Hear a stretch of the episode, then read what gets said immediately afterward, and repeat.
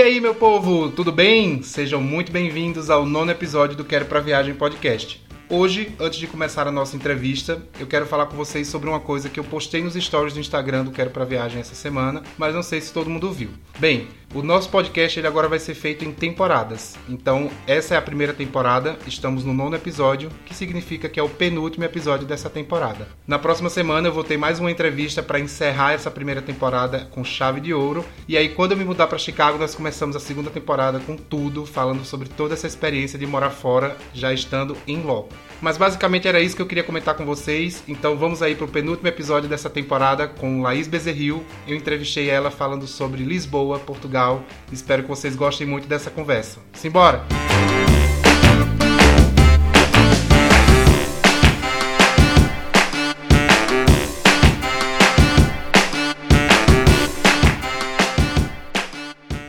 E aí, gente, boa noite, bem-vindos a mais uma conversa aqui no nosso podcast do Quero para Viagem. No nosso nono episódio, teremos aqui a entrevista com Laís Bezerril, minha amiga que já trabalhou comigo e que agora mora em Portugal. Ela já morou em Miami também, mas hoje a gente não vai falar sobre Miami, nós vamos nos deter a Portugal. Então, vou pedir para Laís se apresentar e daí a gente começa aqui o nosso bate-papo. Laís. Oi, gente. Boa tarde, Itália. Bom dia, Brasil. E boa noite aí para quem estiver ouvindo. Então, meu nome é Laís, como o Cláudio já falou, né? Eu sou baiana de Salvador, já morei em São Paulo, já morei em Miami, já morei em Boston. E agora eu tô morando em Lisboa faz dois anos e meio, mais ou menos. E tô curtindo bastante a experiência. Sinto que eu escolhi que foi realmente o lugar que eu queria ver. Ótimo. Eu conheço Laís, né, desde 2014, quando ela morava aqui em São Paulo, a gente trabalhou junto. Sempre tivemos essa conexão aí, né, porque os dois nordestinos no escritório. E já visitei Laís em Portugal em 2018, ela tinha acabado de chegar por lá. Mas antes queria só compartilhar aqui algumas informações sobre Lisboa, né? Não sei se, se as pessoas estão familiarizadas com a cidade, mas Lisboa ela tem atualmente mais ou menos aí 500 mil pessoas morando em Lisboa. Eu sei que a região metropolitana de Lisboa é bem maior, então chega aí a mais ou menos 3 milhões de pessoas. Laís, pelo que eu lembro lembro, mora na região metropolitana, não mora em Lisboa, tipo na parte central mesmo. Ela vai falar um pouco mais sobre isso. Algumas coisas que eu achei interessante comentar, porque eu acho que influencia muito na imigração no país hoje em dia, é que o país tem envelhecido bastante nos últimos anos. Então a gente tem uma redução aí no número da população em idade ativa e um grande número, né, um grande aumento no número de idosos na população também de Portugal no geral, não só em Lisboa. Então acho que isso tem contribuído muito para Portugal ser um destino muito procurado pelos brasileiros ultimamente mas a gente vai saber o quê? Da boca de quem está morando por lá. Laís, primeiro eu queria que você comentasse com a gente por que, que você escolheu Lisboa, né? Depois de ter morado aí já em Boston, em Miami, em São Paulo, por que Lisboa? Então, na verdade, eu sempre tive vontade de morar fora. Minha primeira experiência foi em Boston e minha vontade, eu, assim, eu amei Boston. Eu tinha vontade, inclusive, de ter ficado lá, de ter terminado minha faculdade lá, mas como nos Estados Unidos a educação é assim, faculdade é muito caro, acabei voltando para São Paulo e terminei minha faculdade na FAAP. E desde então sempre tive, ficou aquela vontade de morar de novo fora e tal. Minha segunda experiência morando fora foi em Miami. Só que os Estados Unidos é muito mais difícil de você conseguir estabelecer um vínculo mesmo com o país, de ter um, visto para você ficar legalmente para sempre, trabalhar na sua área, etc. É muito mais difícil isso. E quando eu estava em Miami, um amigo meu que morava aqui na época me falou que aqui estava com uma facilidade maior para brasileiros que queriam permanecer na cidade legalmente com visto para poder trabalhar, morar e que quatro anos depois você conseguiria tirar a cidadania. E aí eu achei bem interessante a ideia, vim para cá, visitei, vi como é que estavam as coisas, o que é que eu poderia fazer e topei o desafio e também, e, além disso, morar na Europa sempre foi o meu sonho. Eu amo. Então, eu escolhi Lisboa por isso. Outros países da Europa não têm a, a mesma facilidade que tem Portugal para brasileiros para fazer, para tirar a residência aqui. E é, explicando um pouco isso que você estava falando, né? Por que que, as, por que que Portugal virou um destino assim tão procurado pelos brasileiros? É que você falou que a questão da, da população que está envelhecendo muito, tem muitos velhos e tal. Eu queria explicar um pouco isso. Na verdade, assim, Portugal é um país onde ele não retém jovens. Então, assim, além da população envelhecer bastante, eles não retêm os jovens portugueses. Todo jovem português que faz faculdade aqui ou em outro país da Europa acaba ficando fora de Portugal. Ou sai daqui para outro lugar, ou quem já está fazendo faculdade fora já fica lá em outro lugar. Isso porque Portugal é um dos países que menos paga na Europa. Então, as pessoas mais capacitadas, os jovens mais capacitados não querem ficar aqui. Não tem uma perspectiva tão grande assim de crescimento, entendeu? Ótimo, já temos aí ó, mais dois dados, né? Tanto na questão da retenção de jovens talentos, como também com a questão do salário em Portugal, que eu ouvi realmente falar que não é o mais alto da Europa, nem chega a ser perto, mas mesmo assim os brasileiros continuam procurando muito, né? Porque, assim, independente do. Eh, embora o salário não seja, seja um dos mais baixos, Portugal hoje tem muita oportunidade, porque começou a virar um hub da Europa, né? Portugal virou moda. Tipo, Portugal e Lisboa principalmente, né? Além de ser uma porta de entrada para a Europa, onde a maioria dos voos que chegam de outros países chegam aqui ou tem que passar por aqui, antes as pessoas só faziam a escala mesmo e ia para outro lugar. Agora elas param para ficar em Lisboa, entendeu? Então Lisboa virou uma cidade muito cosmopolita, com muita coisa acontecendo de cultura, de gastronomia, etc. Então, querendo ou não, existe um, uma variedade muito grande aí de oportunidades de emprego para esses jovens que estão dispostos a trabalhar nesses segmentos, sabe? Sim. E um outro fator que atrai, atraía e que eu acho que agora vai voltar a atrair de novo pessoas por esse mesmo fator é o, o custo de vida daqui que é baixo. Nos últimos anos já não estava tanto, porque o aluguel, que é um dos custos né, que a gente tem mensal aqui, estava muito alto. O mercado imobiliário em Portugal estava muito especulado e os valores de aluguel estavam muito altos. Tava, tinha inclusive uma crisezinha rolando. O que agora, com essa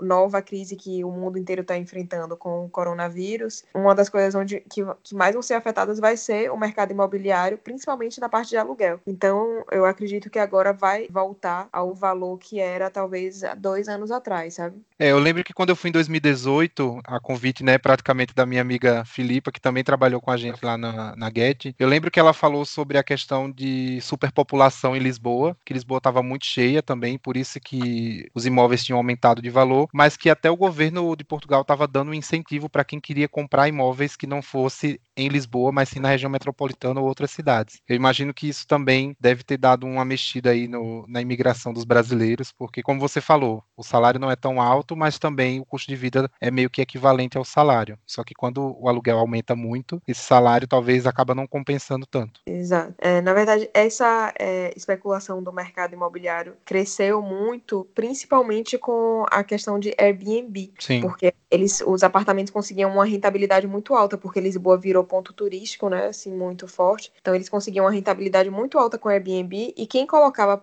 apartamento para alugar long term queria também uma rentabilidade próxima disso. Então os valores eram bem altos, sabe? Mas agora já vai dar, com certeza vai mudar, entendeu? Vai voltar aí para algum alguma estaca aí de, sei lá, uns três anos atrás, eu acho esse valor. Inclusive eu mesma vou me mudar porque vou, eu já ia me mudar, já queria estar mais no centro de Lisboa e agora, principalmente, porque eu sei que os aluguéis vão cair muito. Você ainda está em Oeiras? É, Cruz Quebrada, que fica dentro do Conselho de Oeiras, que é uma freguesia dentro do Conselho de Oeiras, que é do lado de Lisboa que faz Sim. parte da, da, é dentro do distrito de Lisboa e do lado do Conselho de Lisboa. Aqui em Portugal é meio diferente a forma como eles falam, assim, não é cidade e bairro e tal. Existe o distrito de Lisboa, dentro do distrito de Lisboa tem o Conselho de Lisboa, tem o Conselho de Oeiras e dentro do conselho tem as localidades e freguesias. Ah, tá. Então toda, toda uma divisão diferente. Eu lembro que tinha essa é. divisão, mas eu não me atentei muito a aprender também, hum. porque eu só estava de passagem. E me diga uma coisa, você que já está aí há dois anos e meio, você acha que os brasileiros são bem recebidos em Portugal? Eles têm sido bem recebidos?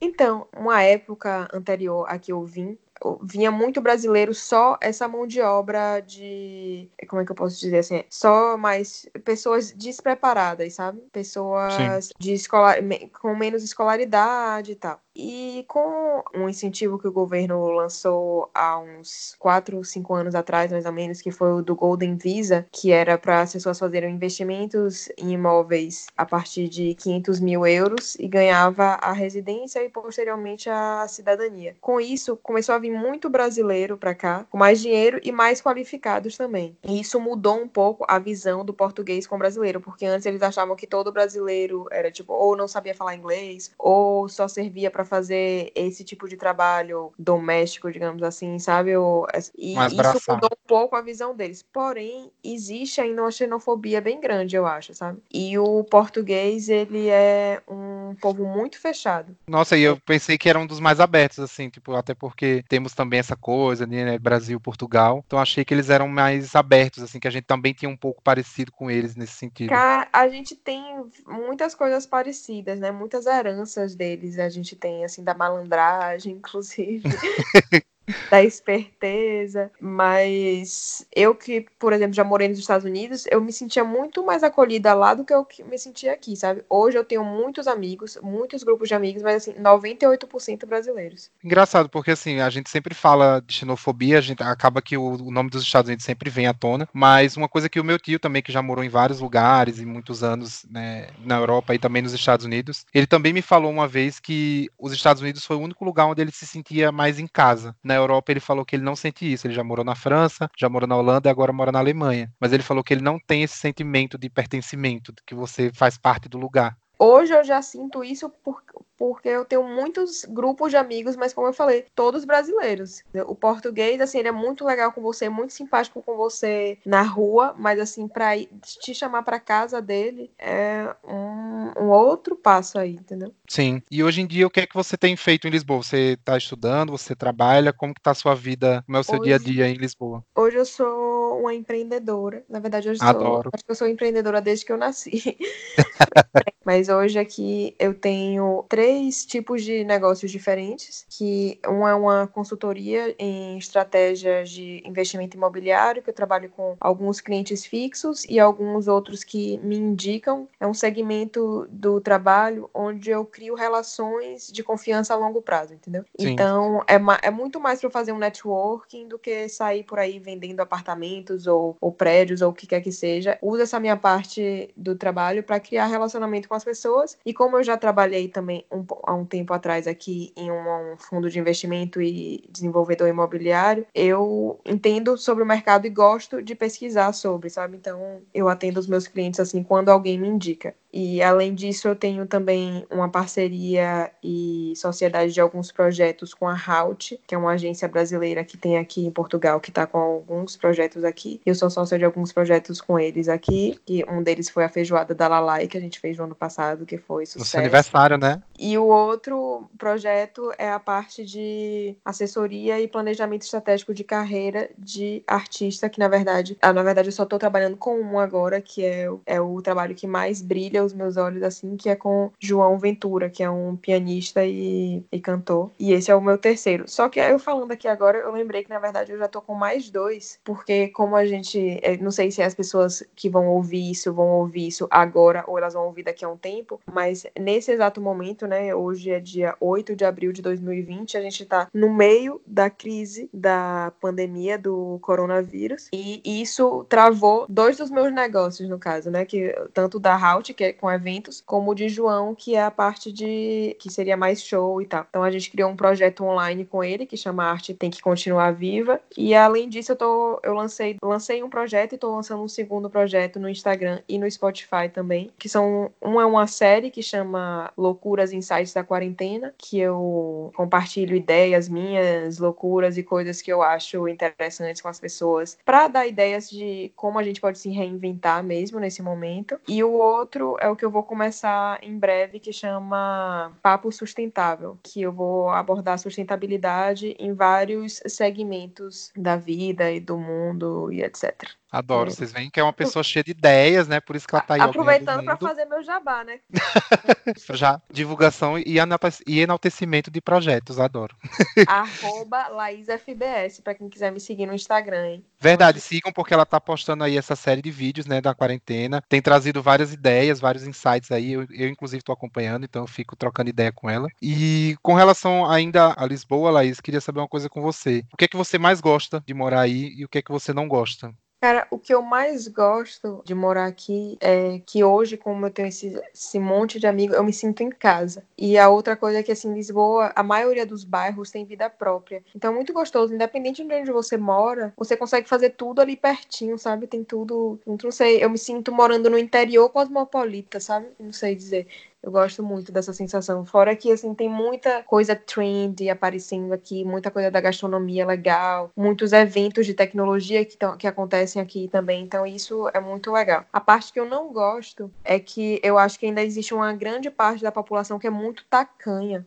O português mesmo, tradicional, ele é muito tacanho, sabe? Ele é muito parecido com o brasileiro que não mora em São Paulo. Porque você, que nem eu, que é do Nordeste e que mora em São sim. Paulo, sabe que a visão é outra, né? É tipo, São Paulo é um outro outro país dentro do Brasil. Essa é a parte que eu não gosto daqui. E também a, a burocracia para fazer as coisas. Tem muita burocracia que eu acredito que também, com essa crise que a gente está tendo, na verdade também está sendo uma chance para uma revolução digital que tem que acontecer para poder agilizar as coisas. Então, eu acredito que isso vai melhorar de alguma forma a burocracia para algumas coisas aqui. Eu espero que aqui no Brasil também. É o meu sonho. Apesar de que, assim, eu tô de mudança em breve, mas muitas coisas da minha vida ainda vão depender daqui, né? Pois. Documentações, etc. E uma coisa que, assim, todo mundo tem curiosidade, porque muita gente tem mudado, né, para Portugal. Mas hoje em dia, você eu sei que está fora da curva, porque você é empreendedor, então você tem projetos que são à parte. Mas conhecendo os brasileiros que você conhece aí, qual tipo de trabalho que é mais comum para os brasileiros que estão se mudando para Portugal? Cara, o que eu mais vejo é trabalhar em, em, restaurante, que eles chamam aqui de restauração. A parte também de check-in, de Airbnb, que eles fazem muito também. E isso, assim, são pessoas formadas, às vezes, em outras coisas que trabalham nisso. Óbvio, eu também tenho muitos amigos que já vieram com outro esquema, né? Uns que vieram transferidos do Brasil, outros que vieram montar negócios aqui, outros que têm restaurante, outros que têm isso, aquilo. Mas a maioria, quando chega aqui, é muito difícil conseguir um emprego na área. Até porque, assim, é possível sim você conseguir a sua, a sua residência, como eu já tenho hoje, mas para você conseguir um emprego na sua área, você já tem que ter isso. E o processo para você tirar isso, ele é longo, entendeu? Então, às vezes, você precisa é, trabalhar em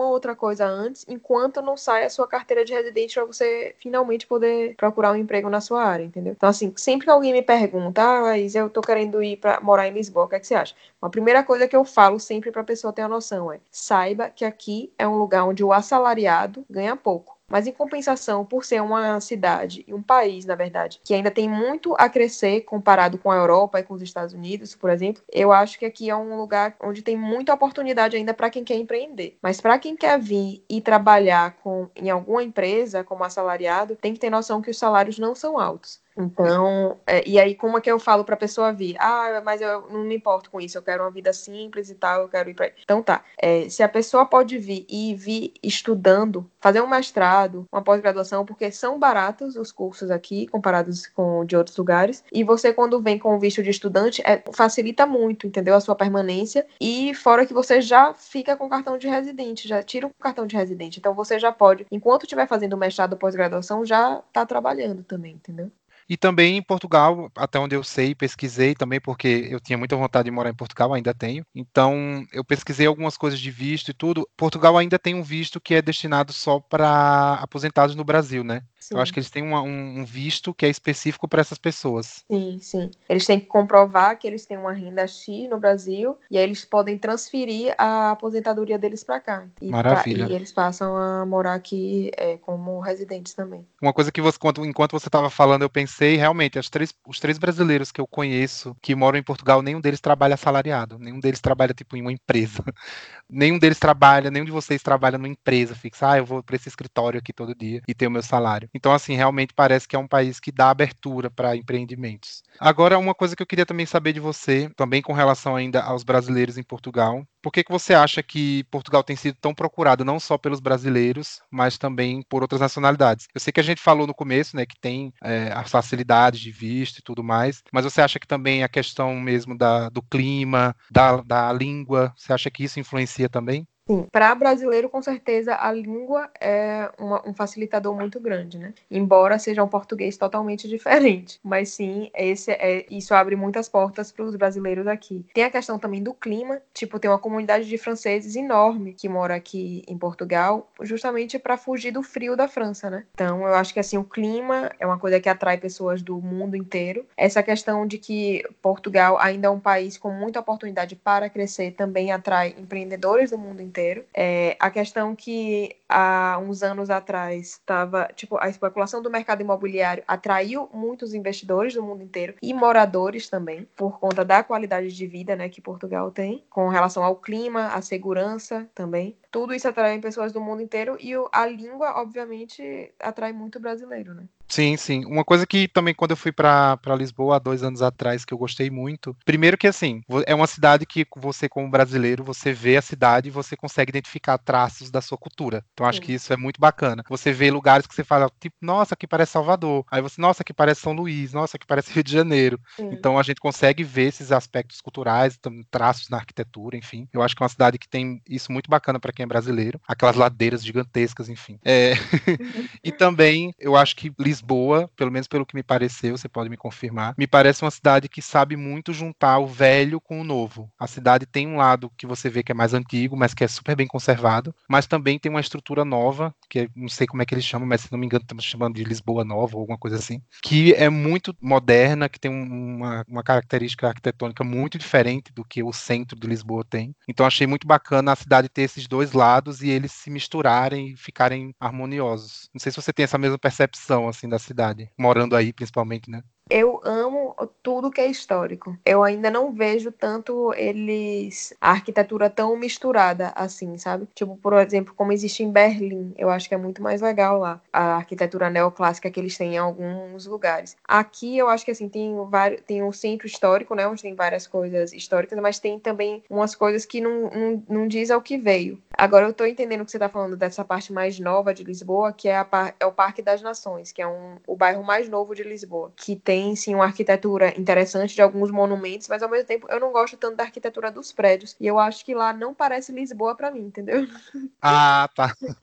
Não, realmente, assim, parece, quando eu fiz a, o passeio daqueles ônibus hop-on, hop-off, a gente passou por lá, para, é, realmente, parece que você saiu de uma cidade, entrou em outra, e aí sim. você volta para Lisboa normal, que tem uma característica mais europeia, aquela arquitetura que você consegue ver que é uma coisa mais europeia. Eu acho que agora é uma coisa tão moderna que realmente, assim, desconfigura do resto da cidade, mas eu achei interessante a cidade ter esses dois lados, mesmo que não Sim. misturados assim. E para finalizar, queria também que você falasse aqui algumas coisas, né? A gente sabe que o português, como você mesmo falou, é bem diferente. Então, tem algumas palavras que você, pela, na primeira vez que você ouviu, você realmente não tinha a menor noção do uhum. que era e aprendeu já estando aí. É, é porque agora eu não vou lembrar das, das minhas histórias, mas eu posso contar de alguns amigos que já passaram por alguns, algumas histórias muito engraçadas aqui. Tem uma coisa que ninguém sabe quando vem para cá, que é a letra K que a gente chama de K, eles falam capa. Então, tipo, um amigo mesmo foi uma vez comprar uma televisão e eles queriam saber se ele queria uma 3K ou 4K.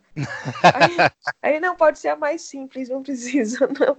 E só depois ele foi entender que era capa, era a letra, né? E tem algumas coisas assim também, tipo, muito brasileiro aqui chega e fala: Não, você faz o quê? Ah, eu faço uns bicos. Jamais falar que faço uns bicos, porque bico é boquete. Nossa, gente. nada a ver, né?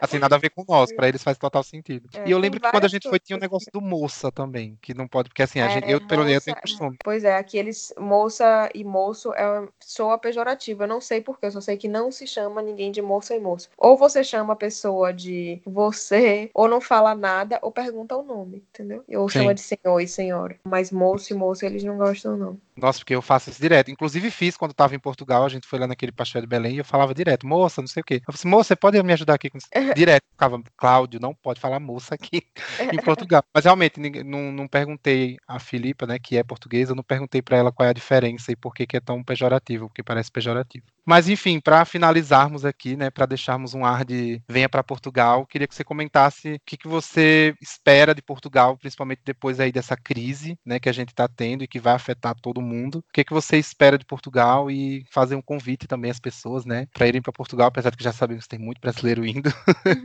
Mas fazer um convite mesmo às pessoas que têm vontade de conhecer Portugal ou às pessoas que querem ir para Portugal. Por que, que você acha que elas realmente devem ir? Assim, óbvio que depois que tudo isso passar e que as pessoas puderem voltar a fazer, é, que as, depois que as fronteiras se abrirem, as pessoas puderem voltar a fazer viagens internacionais, né, e tiverem condições, eu acho que Portugal é um país é, muito autêntico e muito bonito e que tem de tudo, e você pode ter de tudo, assim, de norte a sul de Portugal. Tipo, você tem praias lindas, apesar da água gelada, tá? Não se, não se iluda. tem praias lindas, você tem uma, um lugar que é tipo uma chapada diamantina aqui também com cachorro cachoeiras lindas, incríveis. Você tem mais no norte o Douro, que é lindo, que, tipo, só indo lá para poder conhecer mesmo. Tem várias vinícolas, tanto no Douro como no Alentejo. Neva no, no norte de Portugal, no inverno. Então, eu acho que, tipo, você tem tudo em um país só, que é tão pequeno que você pode cruzar em quatro horas. E, e é um país muito autêntico, é um povo que, querendo ou não, recebe bem também as pessoas aqui. E Lisboa é, Lisboa é a minha favorita de todas, porque tá muito. É, mistura o tradicional com o trend, que tá muito legal agora. Adoro. E assim, também, como o Laís falou, eu senti realmente que Lisboa é muito mais barata do que outras capitais da Europa. Então, se você quer viajar para a Europa e tem dúvidas em que lugar você quer ir, porque o seu orçamento não é tão, tão grande, vá para Portugal, porque vale muito a pena. A comida é deliciosa, eu amo. As coisas são baratas, então, assim, para fazer passeio é barato. A gente foi para Sintra, a gente não gastou muito. Comparado com Amsterdã, com Roma, com França, com Paris, é uma cidade muito mais barata. A gente economizou muito indo para lá. A gente também economizou bastante, porque a Filipa nos nos abrigou, então a gente teve aí uhum. nove dias de hospedagem que a gente não pagou. Mas mesmo tirando a parte da hospedagem, todas as outras coisas que a gente fez não foram caras. Então acho que a cidade vale a pena muito também, além de todas as coisas que Laís falou, o fato de que é uma cidade com um custo-benefício muito bom. Mas é isso. Então vamos encerrar aqui nossa entrevista no nosso nono episódio, né? Estamos aí quase acabando a primeira temporada do podcast, que vai ser em temporadas. Então, Laís, muitíssimo obrigado pelo seu tempo. Eu sei que já é quase uma hora da manhã aí em uhum. Portugal. Obrigado pelo tempo, pelas ideias. Sigam Laís nas redes sociais, porque ela está compartilhando várias ideias, vários insights legais. E é isso. Muito obrigado pelas dicas. Muito obrigado por trazer informações aí importantes sobre um destino que é muito procurado. Ah, obrigada a você pelo convite. Sucesso aí com seu podcast maravilhoso de dicas. Obrigado, espero que a gente se veja em breve também, né? Valeu, gente. Tchau. Um beijo.